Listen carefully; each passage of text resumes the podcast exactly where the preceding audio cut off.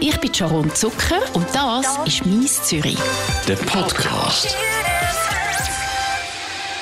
Bei mir im Studio heute eine wunderschöne Frau, die gleichzeitig auch sehr sympathisch ist und extrem erfolgreich. Schön bist du da, Rascha Fashari, Gründerin von der grössten Online-Mama-Community Mama Licious, ehemalige Miss Schweiz-Anwärterin, Entspannungstrainerin. Du machst auch Workshops zu Energiemanagement und glücklich sein. Da reden wir natürlich später noch drüber.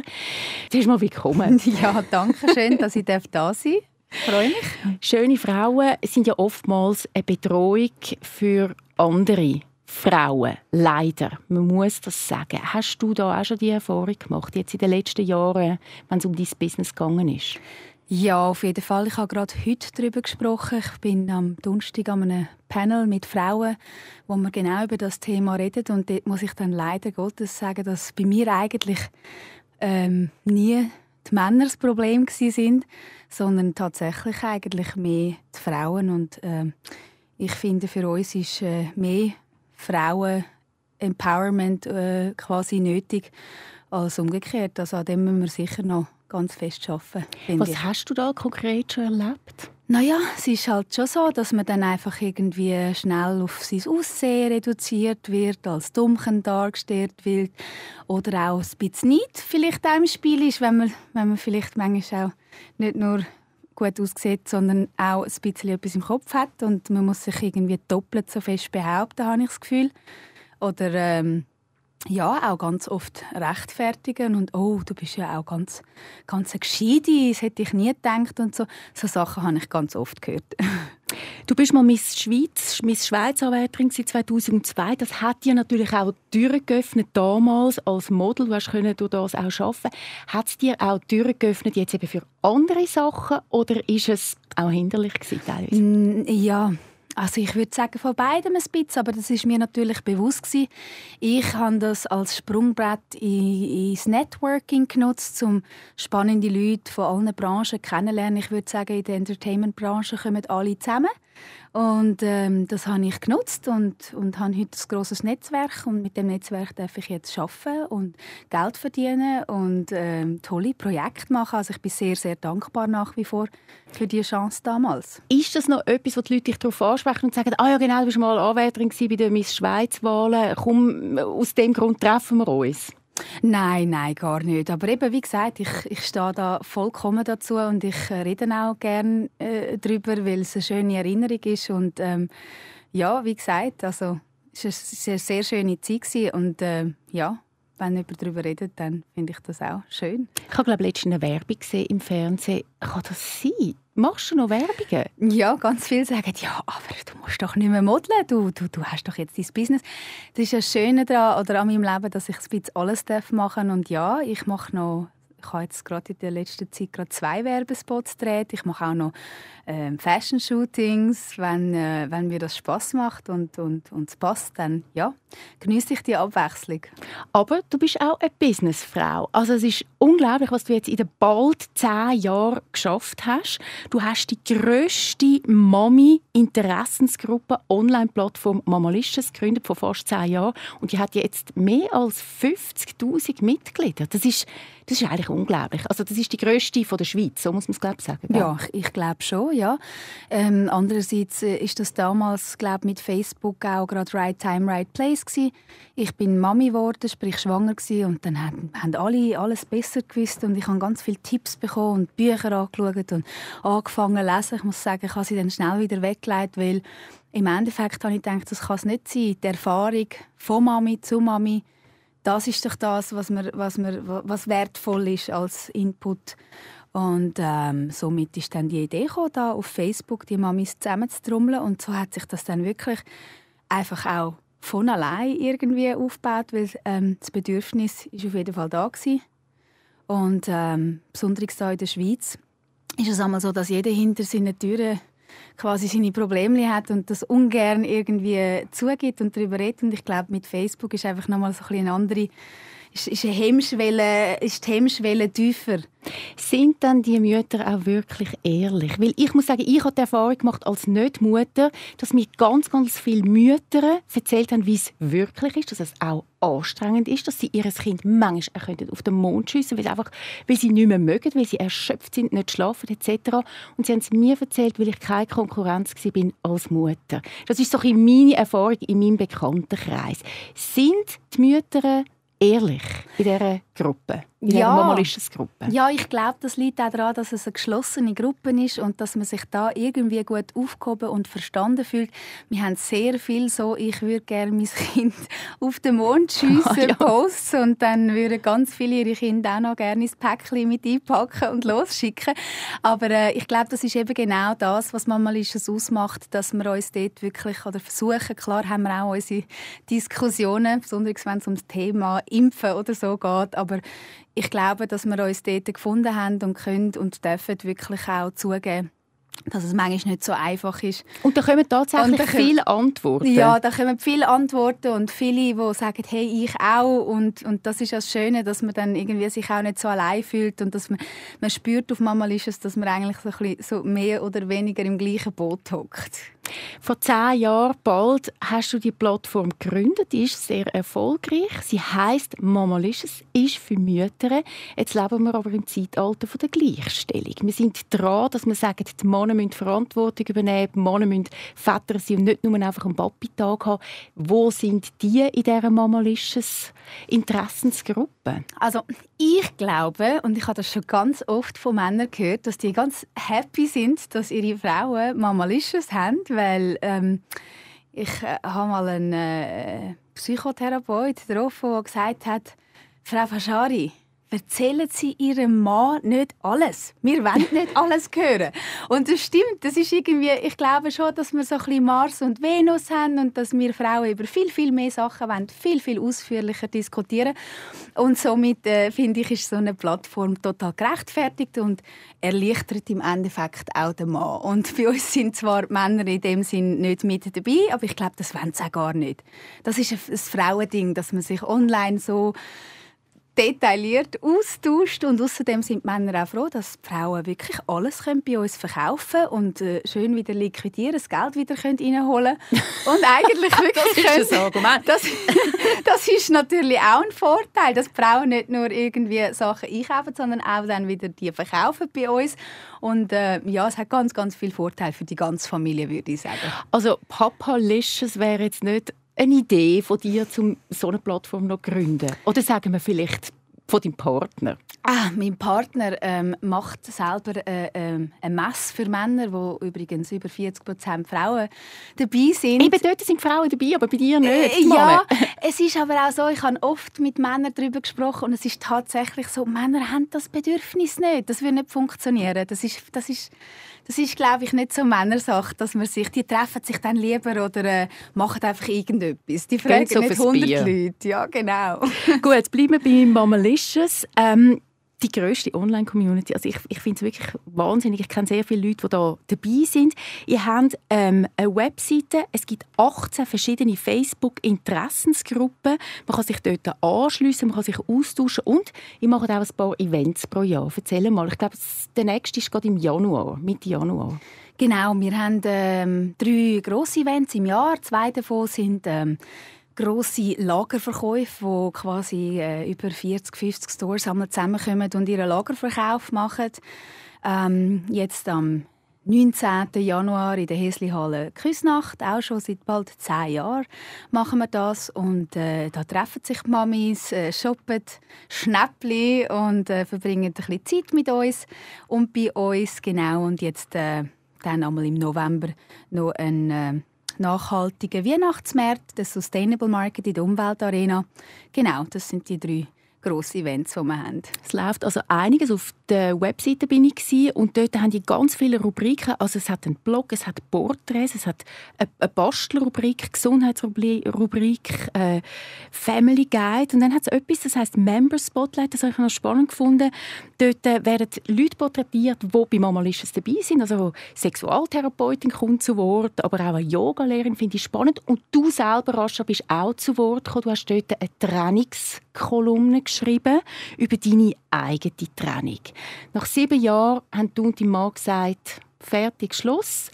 Wir trennen uns. Das Ganze hat in Deutschland stattgefunden. Wir müssen das schnell ein bisschen kurz erzählen, damit die Leute wissen, um was es geht. Ihr habt einen gemeinsamen, bald zehnjährigen Sohn. Sorgerechtsstreit hin und her. Äh, drei Jahre ist das gegangen. Der Sohn bleibt in Deutschland. Das Gericht hat so entschieden. Mhm. Du bist aber wieder in der Schweiz. Ist das für dich nie eine Option gewesen, zu sagen, hey, ich will bei meinem Sohn sein in Deutschland? Ja, ich muss sagen, gell, wir sind äh, elf Monate in äh, München gewesen. Ich habe die Schweiz verlassen und dann ist das doch nicht so gelaufen, wie äh, ich oder wir uns das vorgestellt haben. Und dann habe ich natürlich eigentlich ganz klar wieder zurück in die Schweiz mit einem Kleinen. Und das hat dann aber äh, mein Ex-Partner nicht wollen. Sprich, äh, man hat dann wollen, dass ich dort bleibe und das war für mich wirklich wie einfach überhaupt keine Option gewesen. Wieso denn ähm, Insbesondere eben auch mein Netzwerk und alles. Ich bin sechs Jahre eigentlich mehr oder weniger äh, Hausfrau. Ich hatte meinen Laden auf der Seite, aber ich habe wirklich eigentlich bin äh, die Heime und hätte somit eigentlich mein Leben müssen ganz neu aufbauen und ähm, ja, durch das, dass ich da in der Schweiz meine Ausbildung, mein Leben, meine ganze Familie, meine Freunde äh, und auch meine Chancen habe, ähm, habe ich einfach gefunden, ich muss sofort äh, wieder zurück in die Schweiz und dort eigentlich ähm, werde ich relativ schnell Fuß fassen. Das ist dann auch passiert. Und darum habe ich dann auch, ich muss sagen, wir haben nicht ums Sorgerecht gestritten, das haben wir beide nach wie vor, sondern ums äh, Aufenthaltsbestimmungsrecht. Und äh, ja, das ist dann halt so lang gegangen, dass der Richter dann irgendwann mal gesagt hat, du, jetzt ist er schon da, jetzt ist er da eingeschult und jetzt ist halt das Gewohnheitsrecht fürs Kind und jetzt bleibt er da. Und das ist jetzt heute für mich auch in der Ordnung. Wir sehen uns jetzt eigentlich jedes zweite Wochenende. Bald wird das auch wieder auf einen Monat reduziert, weil das dann doch irgendwie so für die kleinen wichtig ist, dass er auch seine Zeit in München kann verbringen und nicht zweimal im Monat hin und her nach Zürich fahren muss. Und in der Ferien ist er natürlich da. Und vielleicht kommt ja dann der Tag, wo er sagt, er möchte dann gerne wieder mal zurückkommen. Da bin ich Aber also auch. Sag mal, also wenn du das so erzählst, dann nachher tönt das, dass ihr eine gute Regelung gefunden habt. Aber wie geht es deinem Herz, deinem Mami-Herz? Ich glaube, das ist etwas, hm, ich würde sagen, man gewöhnt sich ein bisschen an alles. Also, man, es, ist, es ist etwas, wo ich meine Zeit gebraucht habe, um das zu verstehen. Aber auch dank den Leuten, die uns geholfen haben, von Therapeuten über, über ja, einfach die Fachpersonen, die uns da begleitet haben, ist da, oder auch dank meinem Kind selber, es ist am Schluss alles weniger schlimm, als man es am Anfang irgendwie denkt oder gespürt oder auch erlebt. Also, wie soll ich sagen? Andere Frage. Wie ist das für all die Väter, die das erleben? Oder? Das ist so ein bisschen mein, mein, mein Anhaltspunkt, wo ich gefunden habe, ja gut, jetzt bist du sechs Jahre daheim und hast quasi das Kind fast allein erzogen, weil mhm. der Papi viel unterwegs war beruflich. Und jetzt ist es halt umgekehrt, ja. Ich habe mir das müssen irgendwie schönreden, muss man sagen. Und das hat so weit funktioniert. Und unserem Sohn geht es gut, das ist das Wichtigste. Das ist das Wichtigste. Ich glaube, wenn es ihm schlecht gehen würde, dann würde es mir auch schlecht gehen. Aber ich habe es noch spannend gefunden, was du geschrieben hast in dieser Trainingskolumne. Du hast geschrieben, ähm, dass es oftmals so ist, dass sich Familiengeschichten wiederholen in der nächsten Generation. Also das heißt, so wie ich das gelesen habe, dass du selber auch bei deinem Vater aufgewachsen bist und nicht bei deiner Mutter und jetzt ist das quasi wieder passiert. Wieso äh, ist das so? Das ist, das ist auch ein Punkt, warum ich sage, ja, also ich habe das ja irgendwie überlebt und, und, und stehe heute auch da und, und, und Du hast es gut, gut, überlebt, aber wieso das... passiert das? Ah, ich glaube, also bei mir ist der Fall, dass also ich bin relativ jung war. Mein Sohn ist ja 60 als das passiert ist. Ich bin relativ jung und ja, das ist es ist genau wie bei mir ein Knusch zwischen Mutter und Vater gsi, wo einfach irgendwie ja, ich weiß auch nicht. Ich finde einfach wir, wir sind immer schnell verliebt und, und wir, machen, wir werden schwanger und wir heiraten und es ist alles so romantisch. Aber man lernt sich irgendwie nicht so richtig kennen. Und dann in der Trennung hat man so große Konflikte, weil man nicht über das geredet hat, was man für Wert hat, was man für was man für Ziel hat und wie man sich das alles vorstellt. Und ich glaube, das ist bei meinen Eltern auch passiert, so wie es bei mir passiert ist. Wir haben drei Jahre lang recht gestritten. Also aber es ist trotzdem ja spannend. Also du hebst das ja in deiner Kolumne raus, dass das sehr oft passiert, dass die nächste Generation ja. Wieder mit den gleichen Sachen kämpft und bis man es gelöst hat. Ja, also ich glaube, das ist so ein bisschen, ich würde sagen, fast schon ein, ein spiritueller Gedanke, aber ich bin überzeugt davon, dass wir das in uns tragen und dass wir eine Verantwortung haben, das zu brechen für die nächsten Generationen, was ich jetzt mache, indem ich sage, hey, ich akzeptiere das und ich mache das Beste daraus. Und du bist ein paar Jahre älter, hast einen neuen Partner mittlerweile. Da wird wahrscheinlich auch ein bisschen alles anders. Ja, also es ist jetzt zwei Jahre her, seit ich neu liiert bin und ähm, und schwanger bist. Und jetzt bin ich schön. schwanger, genau, im, im, im fünften Monat. Und ähm, ja. Machst du alles anders, als es du gemacht hast mit deinem ehemaligen Partner? Das auf jeden Fall. Das auf jeden Fall. Ich sage mal so, es prüfen, wer sich, ich muss sagen, ewig gibt es sowieso nicht, aber es prüfen, wer sich bindet, das ist sicher wichtig, dass wir uns ähm, Hingegen zu meinem Ex-Mann haben wir nach vier Monaten uns verlobt und schwanger geworden und alles ist so schnell gegangen und jetzt habe ich zwei Jahre gewartet, habe meinen Partner kennengelernt, habe mit ihm zusammen gewohnt, habe mit ihm zuerst mal ein paar Mal gestritten und, und wieder versöhnt und äh, einfach irgendwie ja die Basis geschaffen.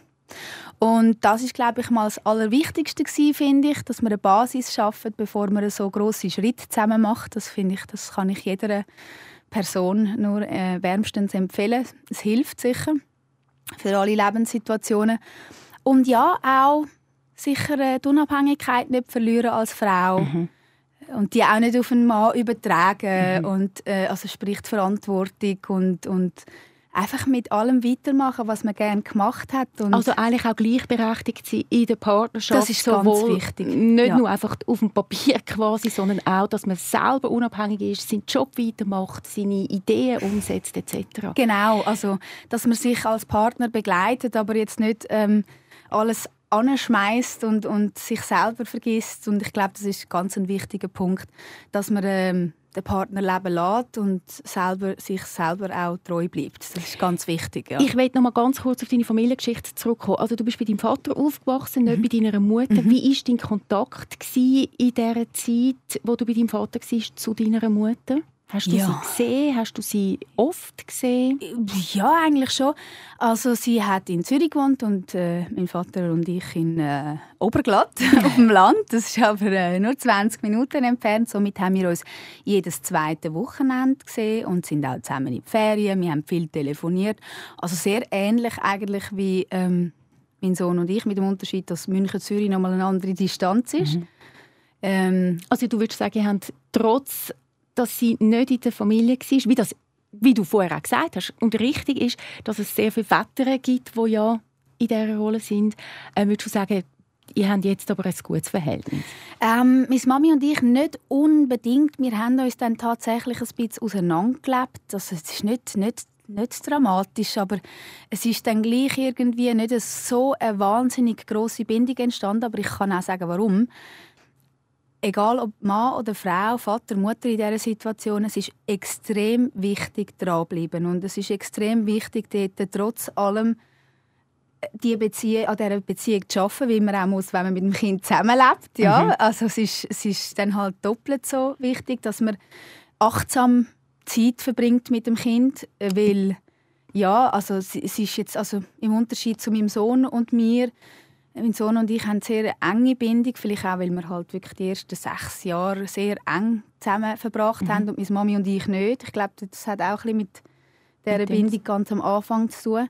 Ähm, ja. Also würdest du sagen, sie hat sich fast wie ein bisschen zu wenig jetzt darum gekümmert, dass der Kontakt sehr eng wird? Ja, Können wir ja. das so sagen? Ich würde sagen, ja. Also jetzt bei meiner Mami, ohne ihr jetzt irgendwie eine Schuld zuzuweisen, aber es ist dann eben so ein bisschen jede, einmal jede zwei Wochen wie gesagt, dann, dann, dann hat man die Zeit und dann muss man ich glaube, wir leben, also ich und viele Männer und vielleicht auch andere Frauen, ich habe bis jetzt nicht so, viel, nicht so viele Frauen erlebt, die in meiner Situation sind, mehr Männer halt.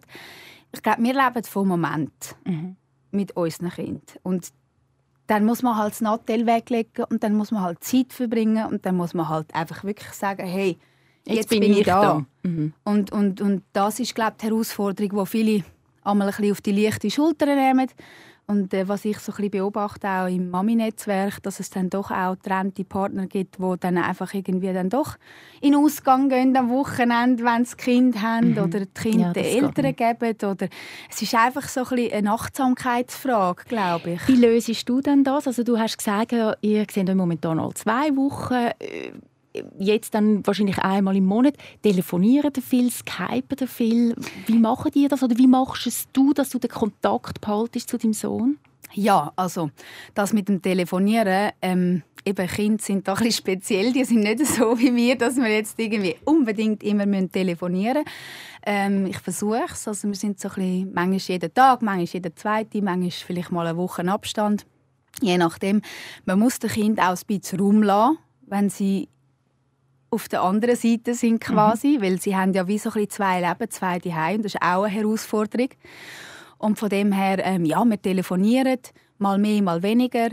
Ähm, was noch speziell ist bei uns, dass wir unsere Busfahrt haben. Das ist etwas, wo Eure halt, Busfahrt? Wir fahren mit dem Bus, ja. Das heisst, wir haben acht Stunden Reise zusammen pro Okay, nach München und Wochen wieder zurück. Nach also München genau. zurück, also ich 18, aber er, er schlussendlich 8. Und das ist zum Beispiel etwas, das ist die Zeit, die einfach nur uns gehört, oder? Und da wir, reden wir, da spielen wir UNO, da äh, unterhalten wir uns und, und sind sehr, sehr auf engem Raum mhm. zusammen. Mhm. Da gibt es kein Flüchten.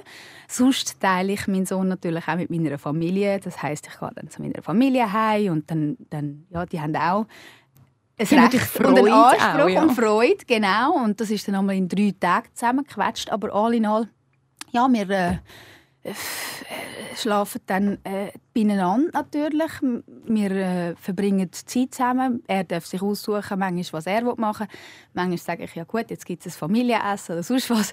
Dann nachher, äh, ja, es ist einfach so ein eine Mischung aus wirklich Quality Time. Ja, ich glaube, das ist das Wort, oder? Quality, Quality Time. Time ist so etwas Wichtiges. Und das ist ja nicht nur in der Erziehung wichtig mit den Kindern, das ist wichtig mit dem Partner, der Partnerin, mit Freundinnen auch. Ja weil sonst funktioniert eine Beziehung nicht. Wie, wie hat dein Sohn reagiert, wo du gesagt hast, dass, dass er ein Geschwistertier bekommt? er hat ähm, zuerst mal also, äh, ganz klar gemacht, dass wenn das Mädchen wird, er sich überhaupt nicht freuen würde. weil Mädchen sind gerade wirklich nicht so cool. Mit 10 kann man das so sagen, ja. Aber ich habe ihm gesagt, ich bin ein ganz cooles Mädchen, ich habe fast nur mit Buben gespielt und ich äh, konnte auch mitheben von dem her, ähm, ja, Mädchen sind auch cool, aber wir wissen es noch nicht und von dem her lassen wir uns überraschen. Ich glaube, schlussendlich freut er sich riesig, dass er ein Geschwisterli hat, insbesondere weil ich glaube auch wie vor allem trennte Kind äh, alles, was man sich wünscht, ist ein Geschwisterli. Weil wenn die Eltern sich zoffen, dann hast du wenigstens noch jemanden, wo kannst irgendwie gegen die Eltern lästern oder so. Also ich glaube, das ist schon etwas Schönes, dass er jetzt da ein Geschwisterli hat.